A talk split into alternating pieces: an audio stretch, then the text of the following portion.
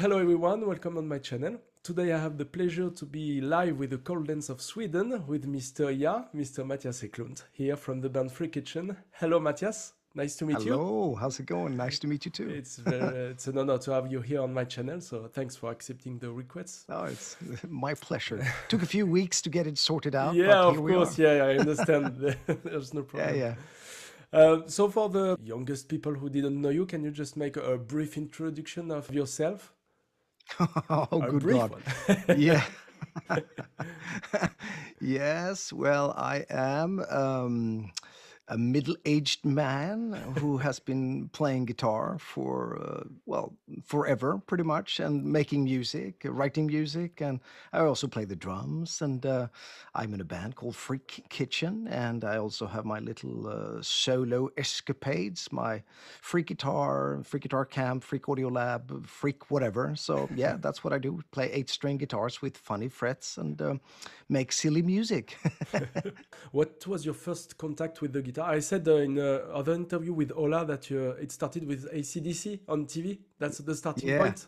Yeah, pretty much. I mean, it was ACDC and Kiss and a bit of Alice Cooper, uh, you know, back in the mid 70s. And um, I saw uh, ACDC, Swedish television broadcasted an uh, ACDC concert in black and white and everything. Uh, and it completely floored me. I went absolutely mad. I'm not sure if I look into the camera or at you. It doesn't matter. If my matter. if my eyes are wandering away, it's not because I'm on drugs or anything. I'm not. so I have to look at Alex. Um, so, but it was, um, yeah, it, it really. I, I, there and then, pretty much, I made up my mind, and then Kiss came into the picture as well, and some. It was basically the stage show, you know, the the fire and the blood and everything. It's like what the hell, opening uh, Alive two and looking at uh, the cool front cover of Destroyer and everything, and um, so yeah, that that started it. My sisters listened to Alice Cooper, um, the Billion Dollar uh, Babies album, and I thought that was really hot shit as well. So um, yeah, but I, I picked up the guitar uh, maybe a few years later, mm, playing just three chord songs. Uh, I was originally I was a drummer, uh, but I had to write some songs, you know, punk songs uh, called "Homework Rots My Mind" and "Go to Hell" and other stuff you would perform when you were ten years old. So yeah. Okay, so it started with the drums at, at the beginning. That's it, yeah. Yeah, yeah. And I still play the drums quite a lot. Ah, So okay. yeah. Uh, and for the guitar, how it uh, started? You started on electric guitars directly, I guess. Yeah, yeah, pretty much. Uh, my sister, my older sister, was in a band called Long Live the Dog. Länge leve hunden, and uh, she would bring stuff uh, to the house. We had a big house and with a big family living in and everything. So I would just mess around, maybe uh, you know, playing a bit of bass, and and she had a Duke electric guitar. Dreadful guitar. I still have it somewhere buried here in the Freak Audio Lab. Uh, I thought it was really cool, and she had a broken speaker uh, in a Hagström amplifier and that created a bit of distortion and i like distortion. If nothing else works even now you know when i record okay i just got to distort this and it will work right away. Oh the snare is wimpy distort it. The voice doesn't come through distort it. So i like distortion yes So it started like that. It was not a seven strings or eight strings guitar first. I no no guess. no no no i didn't even exist back in the days you know Okay. this was in the you know i was born 1969 and this was in the 70s so, okay. yeah i was happy enough if i had six strings so Okay, fine. Um, what about your musical education? Did you take some courses, personal courses, or you went to school of music? How did you practice the instrument? Rather the opposite, I would say. um, I uh, I'm a complete uh, barbarian when it comes to. I understand, and I I have read lots of musical, um, you know, whatever about notation and musical theory and everything. But I did it on my own because I uh, I took one or two flute lessons, I think, uh, when I was 10, and I hated it um, due to it was a really tremendously bad flute teacher, I guess, um, that kind of drained all energy off the flute. It was an ugly flute anyway. Um, but since then, I, I pretty much uh, I decided not to be a complete ignorant musician, and um, this is a story I've told many times. But in my shredding teenage years, I would, you know, sit and sweep and swoop and do this kind of stuff. And my sister, uh, same sister that was in Long Live the Dog, uh, came into the room and, and asked if I could just play a, a major seven chord. And I didn't know what it was. And I could sweep and I could pick and I could tap and I could do this, but I didn't know how to play a major seven chord. And it pissed me off to a great extent. So I went to the library and realized that there's so much I do not know. And it kind of fell into place like from one day to the other.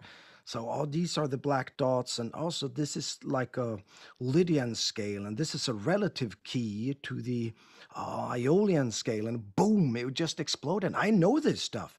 And how do you build a chord? Why is it called a major seven? Why is it called a flat seven? And it's like, yeah, I can play a major seven, piece of cake. So I'm a, I'm a friend of uh, knowing your shit, but I don't rely upon it. I don't write music sitting down with a piece of paper and I just create. I play and then sometimes I afterwards I have to figure out that bloody hell, this song is in 75 30 second notes. How peculiar. Um, because otherwise, uh, for me at least, it's starting in the wrong end. You start with inspiration and try to channel what's out there and, and record it and manifest it you know so but it's good to know your shit. It really is you know because it's a language and it's good to know a language you know so yeah. So okay it started pretty quickly with the, the musical theory. So it, it was a few years after you take the, guitar. That's it? That's pretty much yeah, yeah so, my teenage years when i really yeah. decided to to play guitar instead of drums you know and lock okay. myself up and uh, shred my pants pants off so yeah okay, so impressive. Um, and just to conclude the first guitar part, it was uh, about you, the gear you use. What yeah. are the uh, total guitars you have?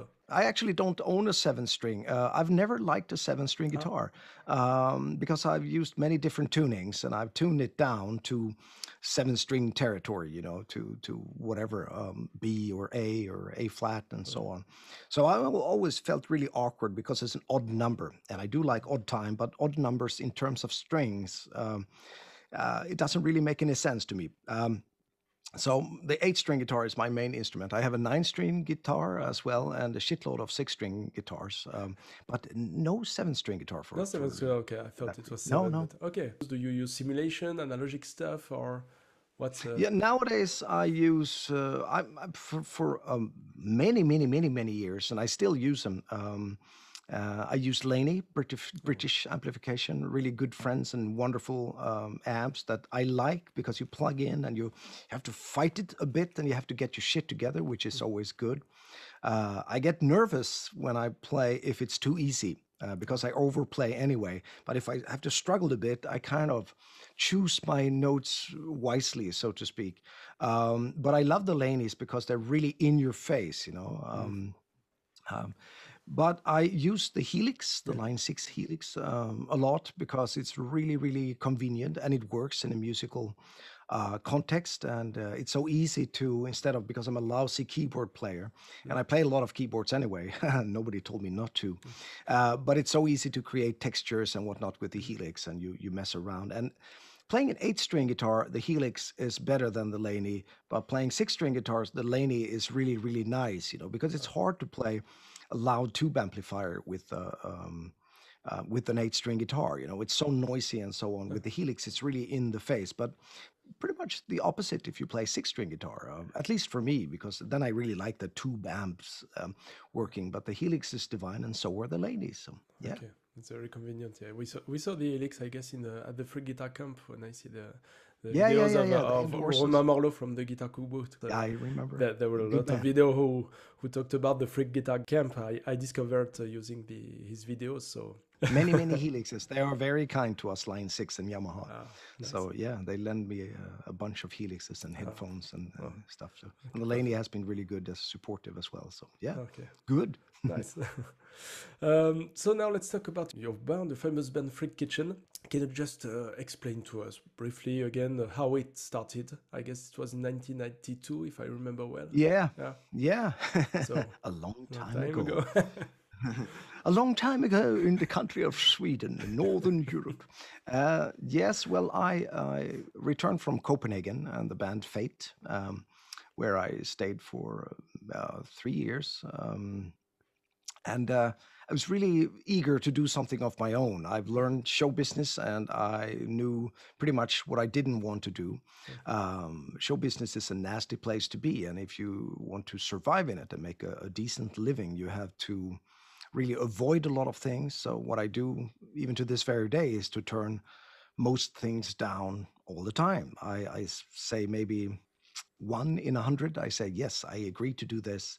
Be it whatever you know can we send you stuff or can we get you involved here? Do you want to uh, work for us and you can make uh, lessons in our super duper app? And i said nah, it will take time away from from the stuff i meant to do which is create freaky music. Um, but freak kitchen was uh, yeah put together pretty much in 1992 and we did a lot of demos. And thanks to my copenhagen years with fate i um, had some attention in Southeast Asia and especially Japan.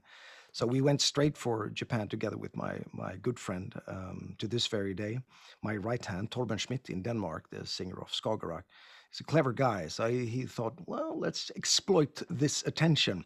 So he went to uh, JVC Victor in Japan, which was a big record company at the time, and said, we have this guy, you know, Mattias Eklund, and he just put together a new band, and you like him in the previous stuff he did in Fate. And can we have some upfront money? And uh, yes, they gave us a whole pile of uh, dollars so we could finance the, the first album and even go on a strange tour in Germany for three weeks. oh, okay.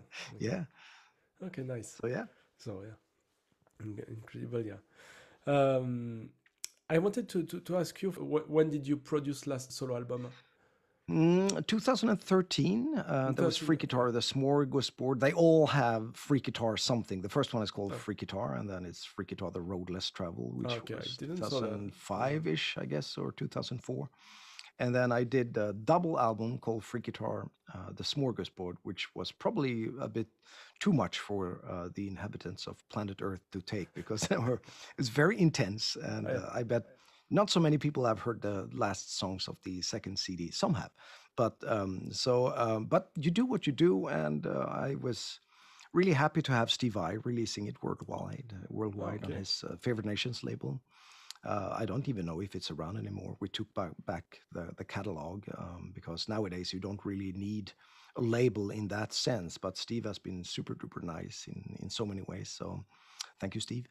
Um, so yeah, two, 2013, and since then it's been freak kitchen stuff, and I did some stuff with uh, Art Metal, Jonas Hellborg, mm. and uh, nowadays I'm putting out uh, Freak Audio Lab stuff. I just record when I want to, and uh, feel inspired, and it's it's kind of cool with today's technology in a way. You just you sit on your ass in the freak audio lab and at the end of the day you may have something pretty cool and listenable and then you tweak it and twist it and turn it and make it the best you can where you are in life and then boom you know i'll send it to torben and he says well when do you want to release it? I don't know two weeks from now so he can just grind through all the algorithms and, and all that stuff and um, it's cool and it's quite rewarding. And then as soon as I send it off, I move onward to to something else. And uh, I like that. You know, I may make another freak guitar uh, album, or mm.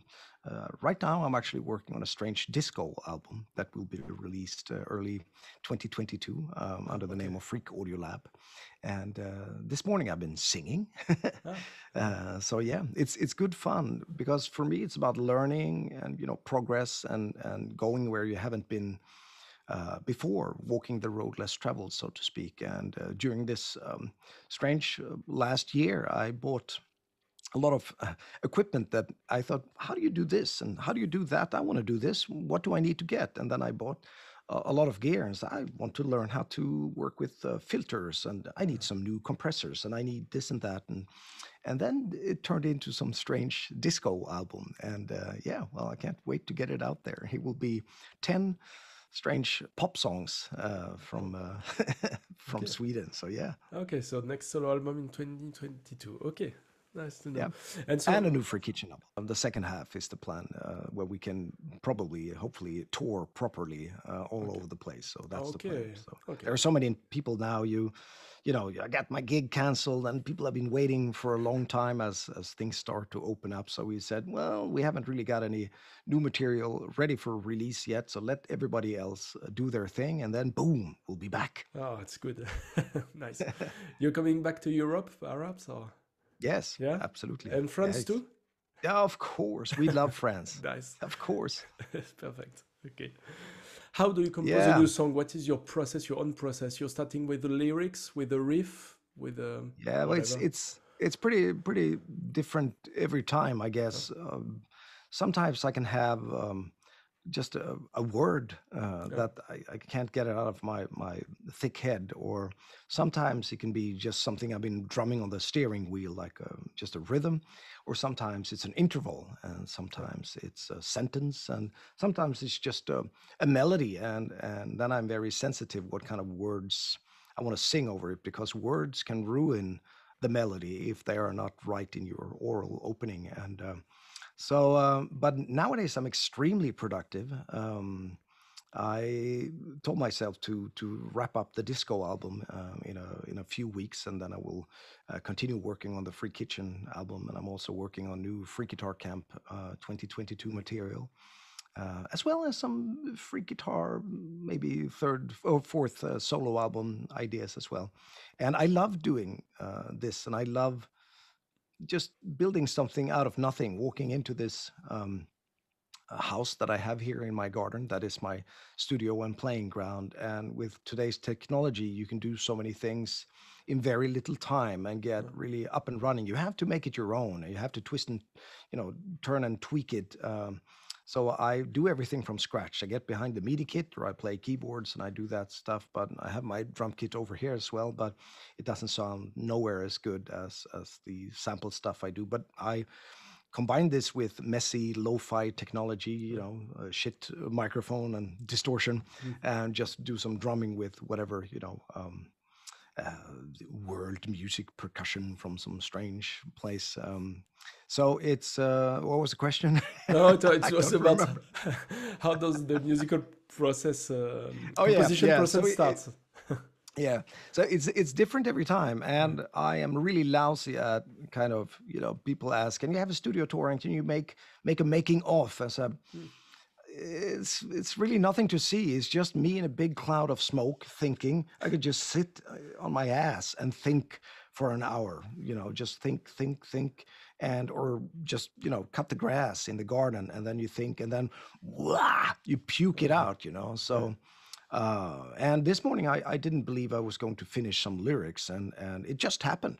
It just happened. I was doing something completely uh, different, and then it just you know boom in my head. Yeah. said, "Uh, uh, you know, I just um, wrote it down, and but the process began, I think, last week, uh, and then you you kind of you know you puke it out and manifest it. And I'm very fascinated by the um, creative process. Uh, I have no clue where it's coming from, and and um, it's very exciting. I think it's true magic Yeah. to to do something, you know, from nothing, uh, and you know, lean back and you know you intoxicate yourself with Mm. with your work. And I think for me, being a, a family man and a composer or musician is what gives life purpose. You know, Mm. um, it's really the meaning of life for me. This is how what I want to what I want to do: be a good husband, be a good father, be a good dog owner, and um, take care of the house and garden and the forest and the studio, and uh, you know, fill up the cars, pay the bills, pay the taxes, blah blah blah,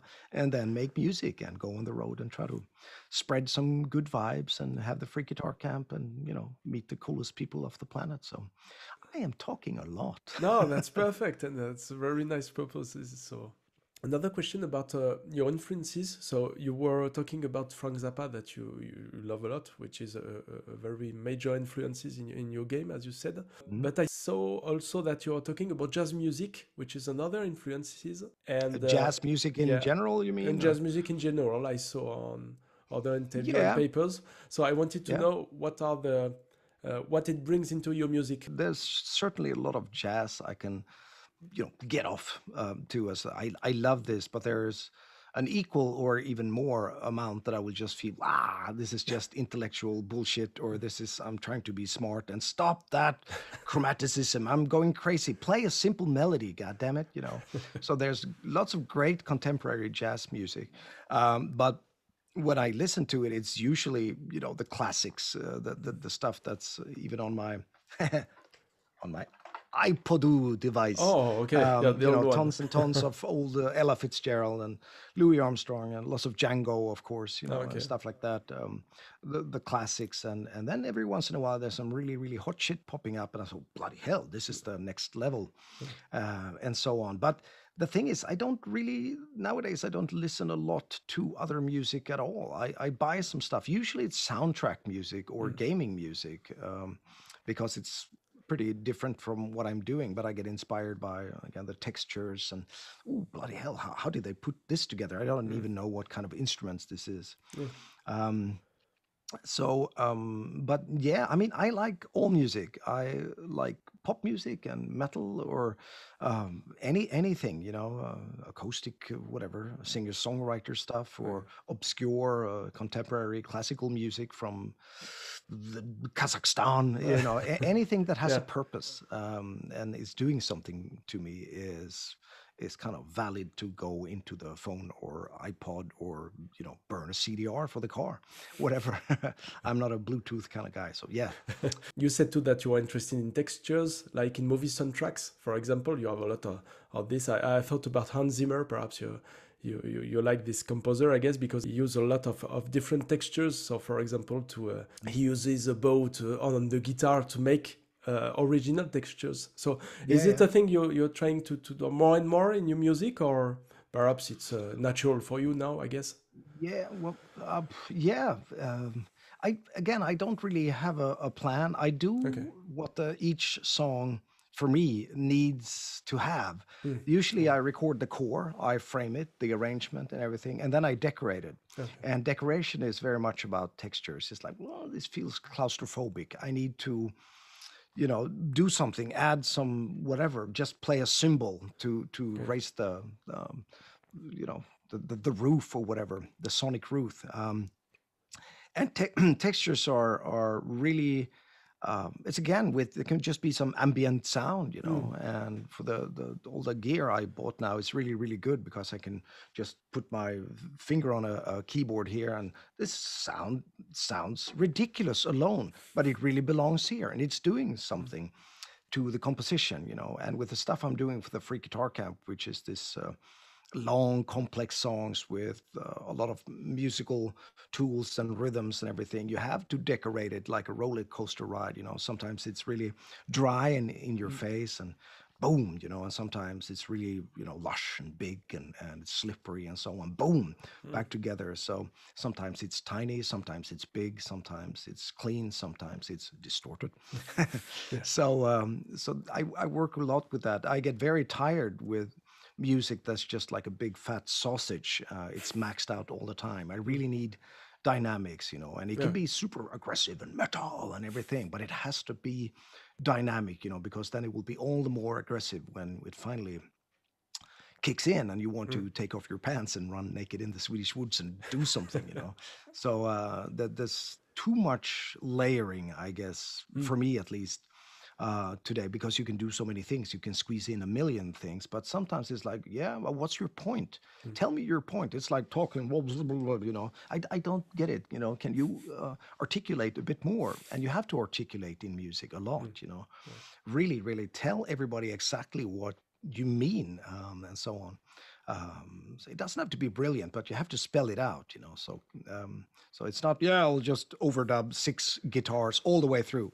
No, no it's not good for the listener's ears so that's not good for you. So yeah. Okay i see. Now let's talk about the uh, rhythm part.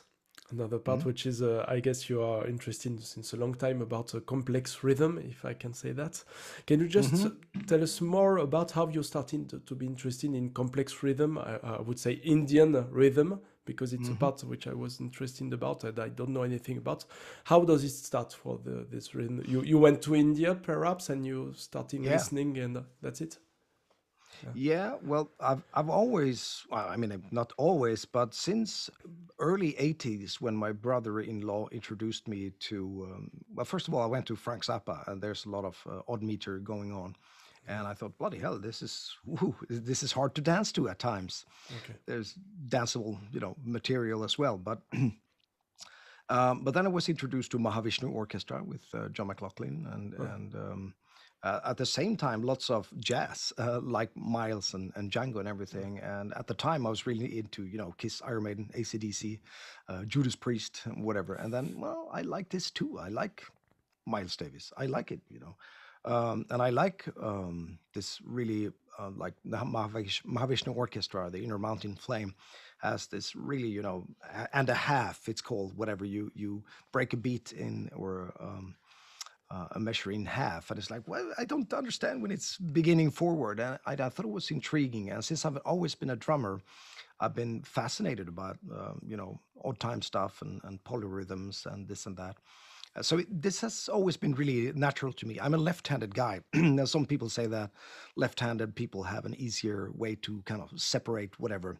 Mm. I don't know if it's true. I think maybe it's bullocks, um, but uh, it always came natural to me. So in Freak Kitchen, I mean, we started recording our uh, debut album Appetizer in well, 92, 93 and the first song is called Blind, and it's in 11 uh, 4, which is 11 16th um, times uh, 4. You got this with over a straight pulse. You probably don't hear anything, it doesn't matter. Um, and that was really, really supernatural, and nobody you know, you don't have to know it's in eleven four. We have thousands and thousands of people go, wow, wow, because you have a steady beat but it, it's like I want more out of life. So why not make a song in in 11 or whatever, uh, 46 or maybe not 46, but 47. Um, so um, and for me, it's not harder to count to uh, 19 than to four four uh, because you just have to live with it, and then it becomes part of your your you know your DNA and and um, so the freak guitar camp, I mean, now we're at such a, a, level of things, you know, I'm I have to get my shit together quite a lot each year. It's like, good God, how do I tap my foot to this? Because pulse is really important. Pulse is everything, you know, without a pulse, um, whatever intricate uh, rhythm doesn't really have a purpose. You have to show what it's doing to the pulse. So the pulse is the mother uh, of all things, you know, and keep the pulse. If you can't keep the pulse throughout, well, then you don't really understand it, you know, uh, mm. what you're doing, because a complex phrase may sound very different when you repeat it, especially if it's it's odd, you know. So, mm-hmm. um, but um, I'm no expert in this, but I feel very secure. And when I got into Konnakol, which was maybe 2005-ish, when I went to, I guess, India for the first time, okay. uh, I started getting into it and and you know hanging out with Indian um, fantastic friends and really, you know, magicians when it came to Konnakol. Uh, and it opened up so many doors, and I realized I can keep control just knowing a few things. And to this very day, I'm certainly no Konnakol expert. Maybe I'm better than my neighbors uh, here in the woods, but uh, but you know, for the diehard people who is doing this, I'm I'm an absolute beginner. But I know enough to feel really, uh, again, you're like content. You know, if I'm in a situation where I was bloody hell, this is sheet paper with a million different numbers. That's really not a problem to read. You can do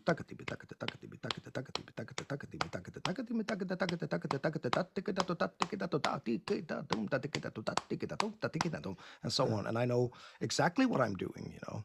Um, and this is really, again, is very liberating. And what we do at the Freak Guitar Camp is very much to put Konnakol in a musical context because a lot of people is like, yeah, have a look at this, Mattias. Everybody's tagging me for every Konnakol video from some of my Indian friends, and and uh, it's just ah, this is crazy. It's super fun. Yes, but use it in your music. Yes, don't use it as a social media share video. Blah blah blah. Hey, this is sensational. He's newborn and he's doing 255 million beat Konnakol cycle. Yes, but what is it? How do you use it in your music? Yeah. And that's what we do at the Freak Guitar Camp, and that's where it's quite rewarding actually to know I know this, you know. So drummers are usually quite uh, afraid of me uh, at so many times in, in so many clinics from Berklee to whatever.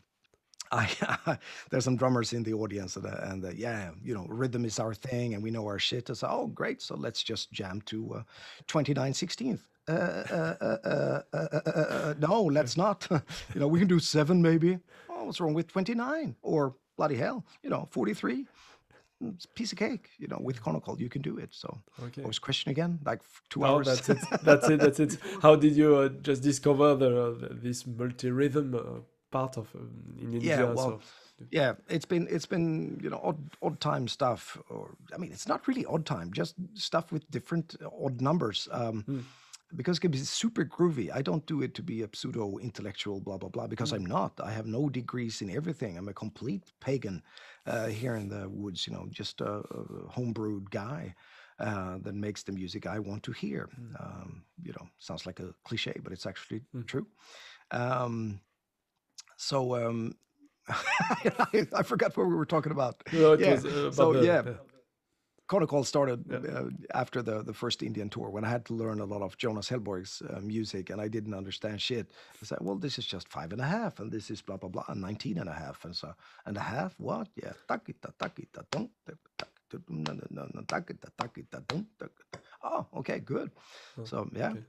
So yeah, it, it seems to be quite natural for you now. Yeah, I wanted yeah, to know: is, it is it as natural as w- when you are playing guitar, for example? You're thinking about that, or it's it's in you? You don't think about that when you're playing now? How does it work? I don't really think about it. It's Okay. kind of uh, it's it's looped inside of me. You know, I don't walk on stage and go takatimi takachuna takatimi takachuna takatimi takachuna. It's I I it's there. You know, Yeah, okay. uh, but if I feel kind of you know insecure.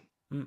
If I am, um, I don't know, um, in in a in a sticky situation, uh, playing with other people, I say, "Oh bloody hell!" Or if say there's a big jam and it's in maybe with some Indian friends and it's in whatever, you know, um, 21. I go, oh, I have this pattern in my head, you know, and it's, you know, whatever 21 is. So and so, yeah. Um, then I have, you know, I may mumble it a bit so I know the chord changes and everything. So, yeah. Okay.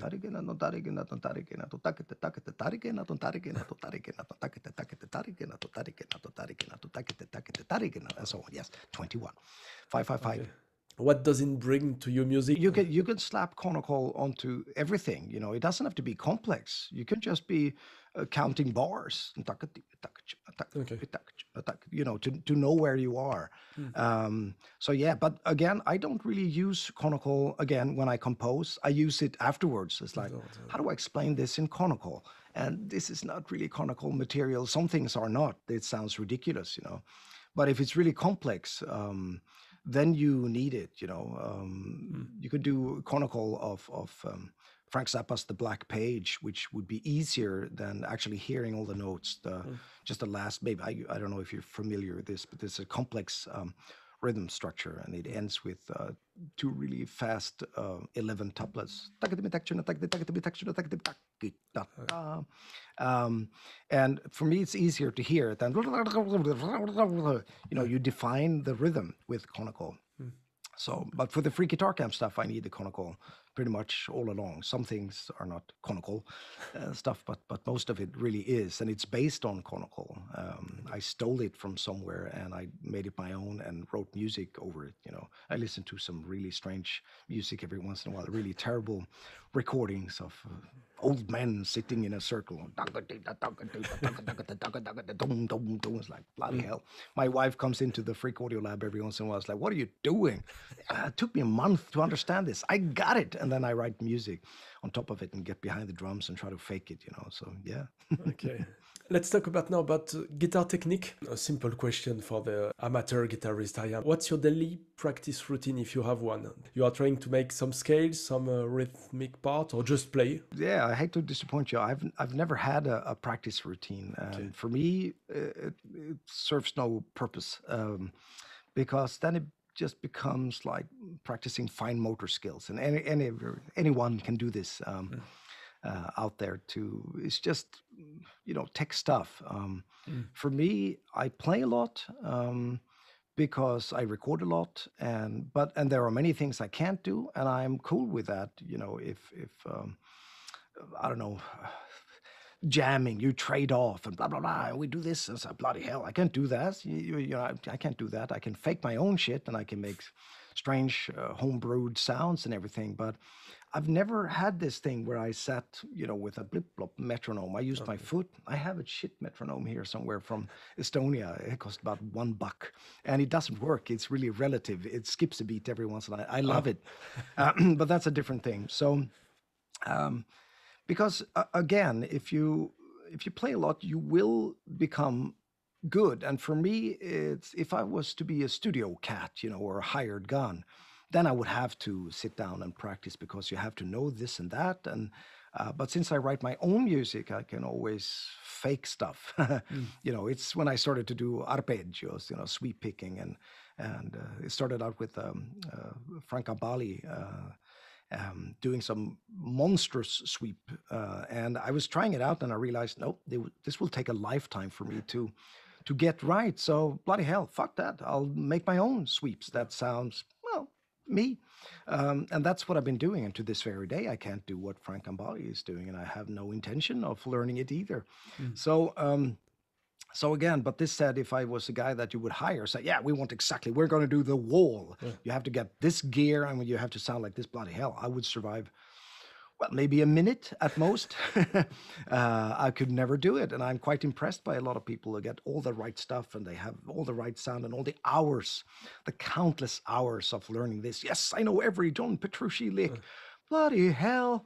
You know, I can't even spell to Petrucci, although he's a very nice guy, you know. So, um, so for me, it's not really interesting. I play a lot and some things I'm good at. And yes, I can impress you. I can play fast, but it's my fast, you know. Mm.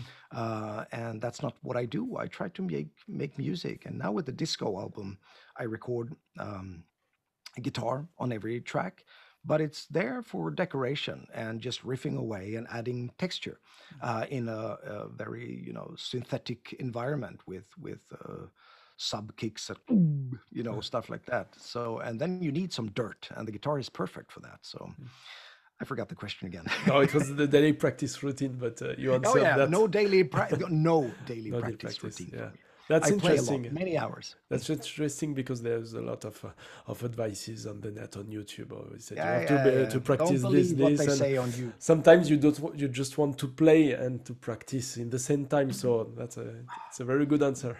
word of advice. Word of advice. If you actually want to, and this is, for, you know, how it works for me. If you want to have a sound of your own, get off YouTube log off YouTube. Don't believe in this shape or that shape, and this will make you a great player, and this is a shortcut to get better. Sit on your ass and record your music and create something that's only yours, not this famous famous YouTuber uh, whatever exercise, because it becomes an exercise. How will mm. you kind of transform the exercise into music. And there are already 4 million other kids out there doing the same exercise. Find your own voice. That's the hard thing, but it's also the fun thing because the other stuff may lead nowhere and you will be disappointed. But if you create something that's yours, even if your neighbors hate it and your dog hates it and your cat hates it too, it doesn't matter. It's your and you will have created something. And that's the ultimate kick. So much more gratifying than learning something super duper perfect that you see in a shape on a YouTube video. But that's me. If it works for you, do it. But I would never. I, I just get exhausted from seeing the thumbnails. It's like, stop screaming at me. 10 things you have to know. For fuck's sake, you don't have to know anything of that. You don't create music. You have stuff to say, you know? Okay. so, and most people do not have stuff to say, and they can play my pants off. But I have lots of stuff to say, and I will say it until I die. Mm. okay. So yeah, I understand.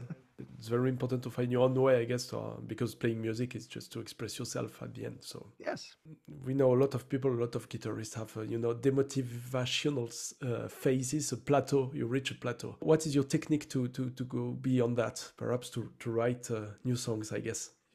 Well, I don't have that problem. okay. I for me, I discover so many new things, and maybe looking back, you know, the rear view mirror sort of, you realize that, oh, I can see now why I did this. But at the time, it was not really a conscious decision. Mm. Um, like, why am I making a disco album now? because pretty much I wanted to learn new things. And then I got some new stuff. And if you get new stuff, it has to result in something. New stuff alone doesn't mean anything. Um, like again, like practicing, Right. uh, you know, the cage system, blah blah blah. Uh, you have to dig out music within yourself, and right away, my brain just exploded from new textures and new sounds. And wow, this is great. This sounds ridiculous when I get behind my MIDI kit and play with these sounds, you know. And this creates a spark. And all of a sudden, I realize, bloody hell, I've done five songs, and now I'm working on the eighth song, the eighth song, and uh, two more songs. I will make ten songs, and it's again just to maybe not challenge myself because, but just to entertain myself. I'd say I have a ball doing this, and Huh. I'm not sure people will like it, but I have to do it anyway. I don't do it to please anyone but myself. I'm super happy if people like it.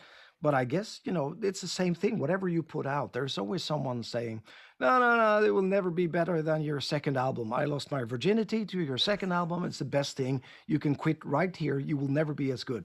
Fine, that's all right, you know, or thumbs down. I hate your music uh, it's okay, you know, because you can't really compete with that. And I, I'm really not interested in doing that. I'm interested in breaking new ground for myself and go where I haven't been going before. And if you are sort of, uh, I don't know, stuck and you say, I want you to sound exactly like this, well, find someone else to listen to. I want to try new things. And uh, so the disco album is not really a follow up to my strange. Um, Mr. Libido album that I did in 1995, which was a parody of of kind of and a very lo-fi parody of techno music. This one is kind of more um, I don't know. Uh, I, I I really don't know. I just do it, and I know exactly what I want to do. And for each song, I feel great satisfaction. Uh, it's like, yeah, this is great. I've, I haven't tried this before. And again, you don't have to listen to it. You can wait for the new Freak Kitchen album. I will put it out anyway. Okay. Uh, Mm. and uh, it feels good. It's just, yeah, okay, good. I got some good energy to do the Freak Kitchen stuff again because I'm, now I've done this um, and spent many, many, many hours just twisting and tweaking and learning and mixing and compressing and um, and then I just want to riff away, you know. So you have to uh, steer away from. I'm really, really afraid of of uh, stagnation Yeah. and and doing the same thing. I hate that when it just the same thing all the time. You know, I can't do it. I have to, even if it's a tiny little change, I have to change it. Even if it's even here in the studio, it's like, oh, so this interface, I have to put it over here today. Uh, it has to stand up like this today, for no reason at all, other than, oh, bloody hell, why is it standing up like this? This it's really ridiculous. Even my Blu-ray and laser discs and DVDs is like, oh, I have to put them in a different order today, so I don't feel you know jaded or you know stagnation is here i don't want it so yeah, Yeah, very sensitive it's, guy it's a lot of experimentation you, you made, and, and Yes, this is always, what always. this is why you you have uh, always new stuff to learn, I guess, and to discover. Yes. So, yeah yeah i it's funny i i put this uh, song out which is a freak guitar camp uh, backing track called margin of error which is 18 minute and and i put it out on uh, Friday, I guess. It's part of like a tuition package that you can get from the the shop with you know freak guitar camp material that you can sit home and learn if you haven't had the uh, possibility to travel to Sweden. And uh, some of the comments are wonderful. It's like, um, I read it and I laugh, and it's like, he never stops. He never ever stops. It's just constantly some new things, you know. And, and there's always this guy, yeah, we'll never be as good as your second album. But but some people's like, yeah, it's constantly new things, you know. It would take me a year to to learn how to play that. But I'm already somewhere else. It's just really gratifying to get it out there and uh, because it took a million years to record an 18 minute song that's kind of listenable, you know, and has a lot of, to me at least, intriguing musical ideas and, and rhythms and so on. You know, it's not a shredding piece of material. I weave the my you know the playthrough guitar into the song to have the song do the job for me. You know, so because this is how I want you to hear it. You know, so yeah. Okay. I'm bad at rhythm. What is the best advice you can give me? What I have to to work on? Perhaps Konnakol to feel the rhythm uh, the better way, for example. Konnakol is great because what Konnakol is doing is to eliminate uh, room for mistake. Uh, If you have a phrase that is, um, I don't know, um, or whatever, or you hear the you hear this constant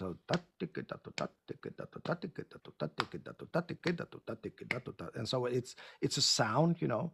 This was a bad example, but if you have just the sound of it, then again there are um, I don't like taking chances, and and again, Konnakol is eliminating. Um, room for mistake, you know. Mm. So that's why I slap Konnakol onto my music to get the sound of it from an oral point of view. So Konnakol is great. If you have something, your favorite lick, and it's kind of vague, you know, you slap mm. Konnakol onto it and and kind of, you know, call the Department of Correction and they will correct, you know, this and that. So, but it's really important to keep the foot going. And white folks on the planet usually lose the pulse before mm. they can clap the rhythm really, really good, but the foot is doing something yeah ridiculous, you know. Mm. And I find this quite funny at clinics and, and gigs and everything to have people, or at the camp, you know, I'm such a bad guy, uh, but to have people stomp their foot. And, and as soon as they start clapping the rhythm, the foot is going yeah. absolutely south, you know, doing the most ridiculous things. And, and as I've said many times, this is only hard in your head because it's not a physical thing, you know, it's just that the mind is messing with you because you haven't tried it before. But then you have to spend time with it. You know, you have to spend a lot of time. Um, and time is the key word to a lot of things. If you want to get good and have something to say, you have to refine your trade. You have to refine your your um, way to play guitar or record or where do you put the microphone to get a good sound. You know, it's about time, and time is also about time. You know, giving yourself time. You don't become a a Konnakol or rhythm expert overnight. You know, you have mm. to live it and talk it and um, walk it and talk it. And I, when I was kind of experienced um, or was introduced to Konnakol in in the beginning, it was ridiculous, you know. I felt I'm blushing, you know. So what that gonna do? now I walk the forest and, and scream out Konnakol in the most silly pagan Indian way, you know. And you walk it and talk it, and stuff that was really complex to me in the beginning is super easy now um, because of Konnakol. Um, so and you know it's like everything it's hard in the beginning and then you know it and it's super easy so time is the key word take it from me. The last part of the interview is to talk about the freak guitar camp. Uh, so it's each year and it's starting uh, 20 years before that's it? 22 years i guess we it. just did the 23rd edition 23rd. Uh, this for 23 years in a row. Can you believe it 23 years. It's amazing. Um, yeah, well, I've spoke about this in, in many interviews, but the camp is is really the, the heart and soul and the core of what I do. Um, everything is boiling down to the camp, and this is where sort of the year ends and where the new year begins. And um, I love doing it so much, and I can't wait to do it again. I just have my French friend Stan working for the artwork so we can address the new um, dates for next year. And then little by little, the process begins again. You know, what uh, shall I, you know, um, get into this year? And you start building it, and it's a year long process, you know. Uh, but it, it's amazing. It's really amazing. I can't believe it's been 23 years, and now we're just boom, absolutely not slowing down one bit and heading into the 24th year for next year. Yeah. Um, what it is, it's we are a bunch of really dedicated um, guitar players, some bass players, and some drummers even, mm. um, gathering in the Swedish woods. You um, fly into Gothenburg or drive or take the, the, train or ferry or whatever, and we will pick you up regardless of when you arrive, and it'll take you into the wonderful uh, place that I um, having the, the I rent every year. Um, they need me because I pay for all the whatever uh, construction and everything, and I, I love the place. It's not a luxury thing. It's not like you know rock and roll fantasy camp or whatever it's called. Yeah. You there's no pool, but it's the most pretty lake on earth, and we have a sauna by the lake, and uh, we serve wonderful vegetarian food. Um, you will shit like a horse, um, or you will not actually. You will sit on your ass for many hours a day, and then all of a sudden, when you reach the airport on the way back, everything occurs. there will be the brown sound at the airport. so. Uh, uh, but it's it's wonderful. We are I don't know uh, 35 maybe 40 yeah. people um, okay. each week, and um, we have guests in the evening. This year we had Per Nilsson and uh, Ola Englund and um, a wonderful uh, classical, not classical, acoustic guitar player called Emil Ernebro. And everyone has been at the camp from Bumblefoot to, to Guthrie Govan to, you know, everyone. It's it's it's the place to be if you want to level up. If you want to hang out by the pool and drink beer this is not the place. Mm. but if you want to really get a serious kick in your ass um, and it's not only because of me because it's the surroundings. It's such a hardcore wonderful place and it is doing something um, to you uh, you know it gets under your skin and your life won't be exactly the same after the camp. Take it from me. I, it's uh, for me, it's like a drug, and I don't do drugs, but this is my drug, the freak guitar camp. You know, so okay. a beginner can go well, there. A beginner, I guess, a few, a few years of guitars could go. It's not a beginner thing. Um, we, you know, you have to to at least know. Uh, basic stuff and even if you don't read notation we have tablature and so on but the main thing is that you really want to learn and sometimes you benefit from being slightly more beginner than being a super duper pro. I've seen it again and again and again, and again and again and again. That was hard to say, uh, because you may be like you know an unwritten page, and you you take a lot of stuff in, but but you have to be able to keep up and. Um, uh, because it's intense and there's a lot of material uh, each year. Many black dots, many, many, many, oh. uh, you know, uh, tab numbers and everything. A beefy booklet, and then you have guests on top of that that's showing you completely other stuff in the evenings. So. Uh, so I'd say it's it's not a beginner thing. Yeah, you just picked up the guitar, you know. But if you are an extremely dedicated beginner, you know. So I'm, I'm desperate to learn, you know. You know, get off YouTube and come to the Swedish woods instead, and uh, we'll kick your ass. okay, fine. And I saw that uh, each year you're you're adding new materials. You're you're writing yes. new songs and new music to um, yes. make a study of each song. So it's a lot of work for you, I guess. You're yes. you're preparing this for a year before, I guess. No. Yeah, yeah, I, I collect bits and pieces. Um, you know, um, unintentionally most of the time, I guess. Okay. You know, I just uh, it happens. You know, again, we spoke about the creative process and so on. Um, so, but yeah, it's it's a you know, it never stops. The camp yeah. is always you know up and running in my my head somehow. You know, what can we do? And uh, little improvements here and there. And, and now we we sit in a big ass tent, and I will extend that even more uh, for next year uh, because everybody loved the tent. You know, we've lots of room for everybody. Where, you know, because of the pandemic, everything. I even did it last year, um, and uh, it's amazing that it was. We were able to pull it off. You know, uh, in August 2020, and uh, people showed up. You know, from all over the place, and uh, this year was even more. So it's it's cool. The camp has a bright future indeed. Even though I'm an old fart, but I have lots of stuff to say, and I have lots of friends who has got lots of stuff to say as well. And the campers really carry the camp. You know, if I'm not there and something is breaking or whatever, everybody get into it. Or bloody hell, it's getting windy. The tent is taking off. You know, hey, hang on to the tent. You know, and this year summer we had some flooding and it drove me crazy.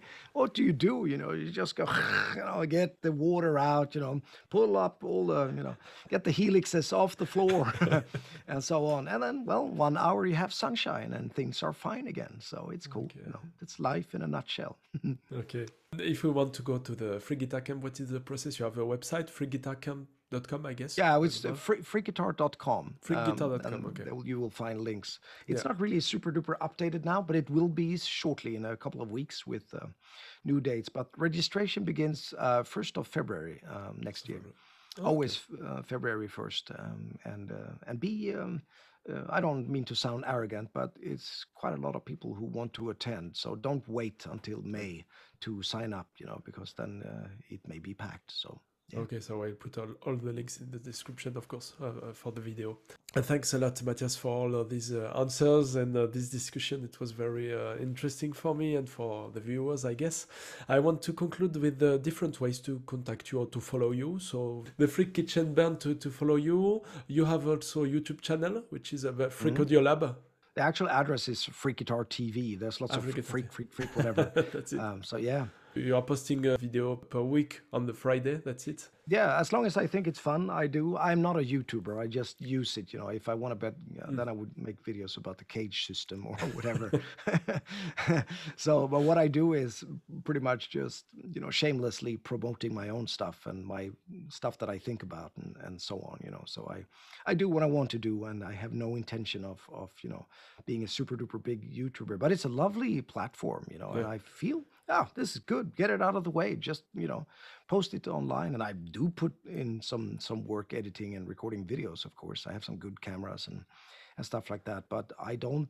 This is not really what I do. You know, it's it's a part of what I do, a small part. And um, but again, it's nice when you have some new stuff to to get it out there and make people um, watch it and uh, of course listen to it you know so yeah but i'm on every you know every spotify whatever apple music it's it's there i And Instagram too to, to reach you if uh, if you need it. But we met on instagram we met on Instagram. That's right. so it's, it's, it's, a a, song good we way. met on instagram i'm gonna make a disco song out of that yes okay good you can try, yeah. So th- thanks a lot, Mattias, for uh, Thank you. this discussion. Thank it was very helpful, and uh, I will wish you all the best for the future. And uh, let's see uh, your new album, your two new albums for 2022. So yeah good luck much. for this, and uh, have a good day, Mattias. See you soon. you too bye bye Bye. bye bye